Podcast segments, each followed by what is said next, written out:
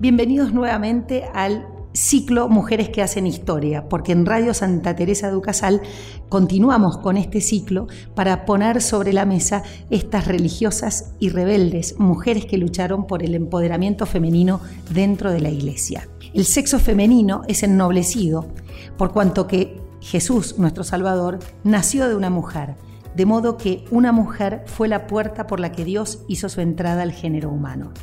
Y acá queremos rescatar la increíble historia de la mujer que como pocas encarnó la visión cristiana del empoderamiento femenino, María Teresa Porciles Santizo, quien nace en Uruguay en 1943. María Teresa desde joven se interesó por la vida monástica y la intelectualidad de la mujer en la iglesia. María Teresa Porciles Santizo desde joven se interesó por la vida monástica y la intelectualidad de la mujer en la iglesia.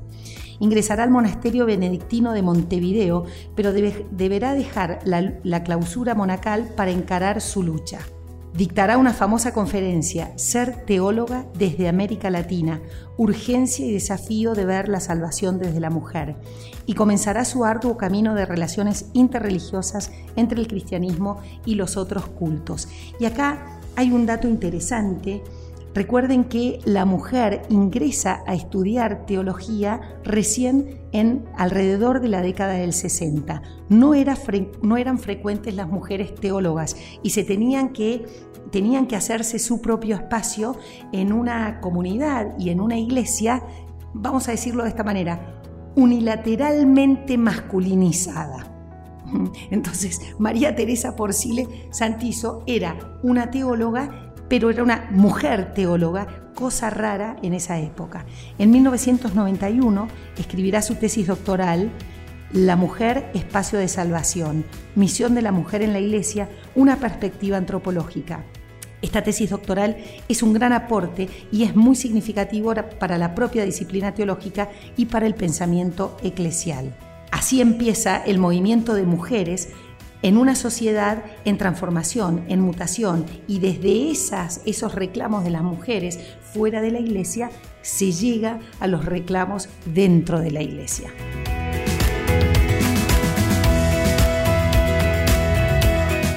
En 1995 se produce la Conferencia Internacional de la Mujer en Beijing y ella fue delegada. Poseía una de las más grandes bibliotecas particulares de Montevideo sobre teología y humanidades. Trabajó incansablemente por una vocación universalista, por los temas sociales, por el cultivo de la honestidad intelectual y de una visión desde la perspectiva de género. El 18 de junio de 2001, a los 58 años, murió nuestra teóloga uruguaya, María Teresa Porciles Santizo. Tenía una sólida formación filosófica, con fina sensibilidad metafísica y alcanzó la cima de su reflexión en el campo de la teología. Su temprana muerte causó un gran impacto, no solo en la intelectualidad de Uruguay, sino en todo el continente. Hoy, María Teresa Porcile Santizo es de lectura obligatoria para todas aquellas personas que quieran ahondar sobre la teología y sobre todo la teología de las mujeres. Es considerada una de las más grandes y prolíferas escritoras católicas en temas de diálogos interreligiosos y de empoderamiento femenino en temas de religión.